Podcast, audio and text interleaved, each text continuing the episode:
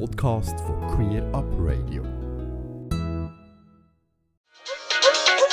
Queer Talk.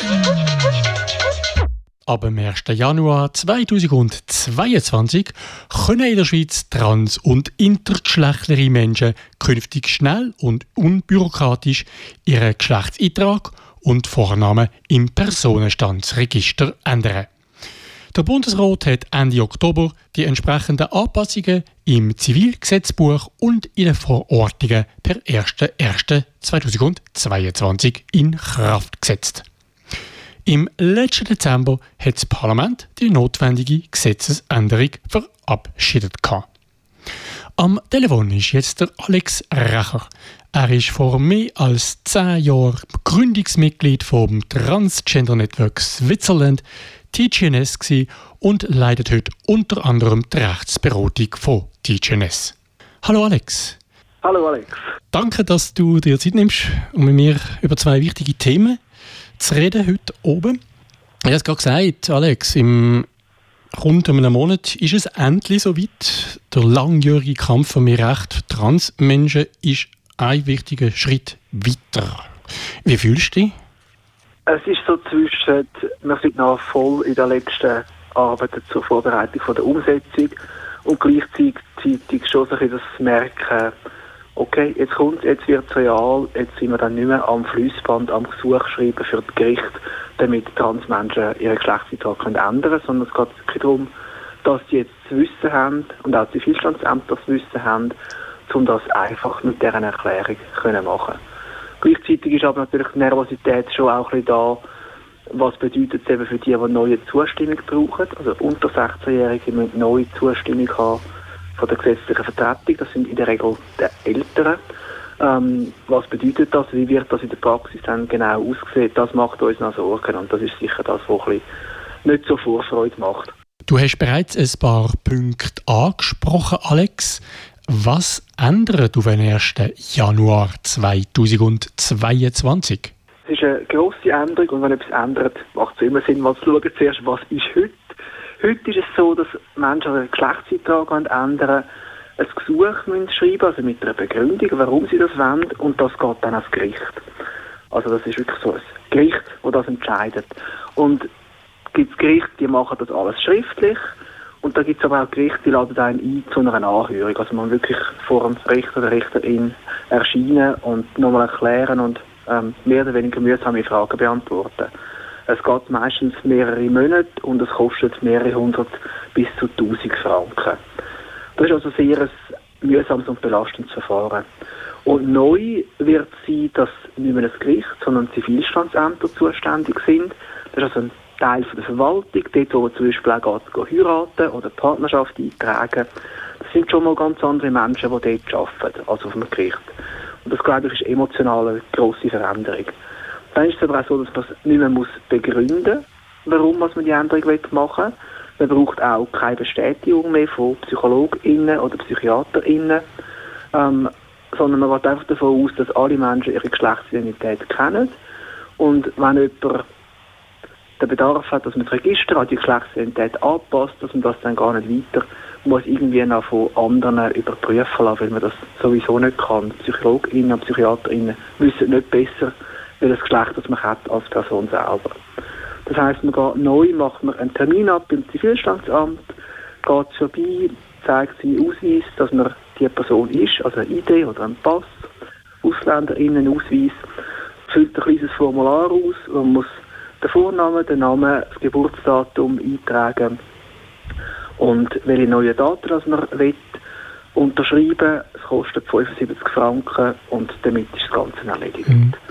Was auch wichtig ist, dass die Zivilstandsbeamten, die haben nicht eine Entscheidungsgewalt, ob sie jetzt finden, mal die Erklärung, die nehme ich an oder nicht, das passt für mich, das Geschlecht, das die Person beantragt oder nicht, sondern es ist nur, wenn es ganz, ganz klar ist, dass jemand eigentlich den Eintrag gar nicht ändern dass es ein Scherz ist oder dass es ein offensichtlicher Missbrauch ist, also wenn die Person das vielleicht sagt oder komplett betrunken und irgendwie direkt an Party am Zivilstandsamt erscheint, ähm, in so, so Fällen, wo es ganz klar ist, dass es nicht eine ehrliche Erklärung ist, dort kann es abgelehnt werden. Aber sonst kann es nicht abgelehnt werden. Und das ist eine wichtige Sicherheit für Transmenschen in der Zukunft. Im Vergleich zu heute, wo Gerichte zwar kaum je ablehnen, aber es trotzdem mehr eine Unsicherheit gibt, weil das Gericht einfach schon viel mehr eine Machtinstanz ist. Gibt es auch Punkte, die nicht ändern zu heute? Das, was nicht ändert, ist einerseits, dass man den Geschlechtseintrag kann ändern kann, dass man gleichzeitig auch den Vornamen kann ändern kann, wenn man das will. Und vor allem, dass das ähm, binäre System beibehalten bleibt. Also das heißt, die Änderung die kann nur gemacht werden von F zu M oder von M zu F. Also ich kann nicht etwas anderes beantragen. Und das ist sicher eine grosse andere Baustelle, die haben im Schweizer Recht für Transmenschen, weil halt vermutlich mehr als die Hälfte von uns sich nicht binär identifizieren und damit weder das M noch das F wirklich passend sind. Auf das Thema dritte Geschlechtsoption kommen wir ja dann auch noch später zu sprechen. Gibt es noch weitere erwähnenswerte Punkte? Ja, grundsätzlich natürlich alle, die entweder einen Schweizer Pass haben oder die in der Schweiz offiziellen Wohnsitz haben, Zugang haben zu diesen Verfahren. Also wer Schweizer Nationalität hat und im Ausland wohnt, der kann in diesem Land auf die Schweizer Vertretung gehen und das machen lassen. Oder auch in der Schweiz auf irgendein Zivilstandsamt gehen. Das kann man frei wählen. Das ist, glaube ich, auch eine wichtige Neuerung. Also man ist nicht gezwungen, auf das Zivilstandsamt zu gehen, dort wo man wohnt, sondern man kann frei wählen, wo man hin will gehen. Und dass eben auch alle, die in der Schweiz wohnen, unabhängig von ihrer Nationalität, die Änderung auch können machen können. Also das heisst auch zum Beispiel, wenn ich asylsuchend bin in der Schweiz, einen Status N habe oder einen Status F habe oder als Ausländerin mit einem Status B oder C zum Beispiel da wohnen, kann ich die Änderung da auch machen. Genau wie wenn ich Schweizer Nationalität hätte. Soweit alles positive Änderungen. Leider gibt es ja auch insbesondere eine relevante Verschlechterung. Was ist sozusagen das grosse Aber? Ja, genau. Das ist ähm, wirklich ein sehr grosses Aber. Und zwar ist es so, dass Menschen, die unter 16 sind oder die unter umfassender Beistandschaft stehen oder wenn die Erwachsenenschutzbehörde das anordnet, Zustimmung brauchen von der gesetzlichen Vertretung. Gesetzliche Vertretung, das sind Eltern, die Sorgerecht haben oder ein Beistandin, der für die Person zuständig ist. Also das heißt, in dem Fall kann man nicht selber entscheiden, sondern man ist immer noch abhängig von der Zustimmung von anderen Personen. Und das ist vor allem für Jugendliche, wo die Eltern zerstritten sind, aber beide Sorgerecht haben, kann das sehr, sehr eine schwierige Situation geben. Und heute ist es so, dass in so einem Fall, wenn die Eltern nicht unterstützen, aber die Jugendlichen urteilsfähig sind, dann können sie selber das Gesuch einreichen beim Gericht. Also sie brauchen ihre Eltern absolut nicht ab dann, wenn sie urteilsfähig sind. Und neu werden sie bis 16 sind von den Eltern abhängig sein. Und da gehe ich davon aus, dass das in der einen oder anderen Familie den Konflikt nochmal zusätzlich wird anheizen Wäre das auch ein Grund, dass betroffene Personen noch dieses Jahr ein Gesuch nach alter Regelung einreichen würden?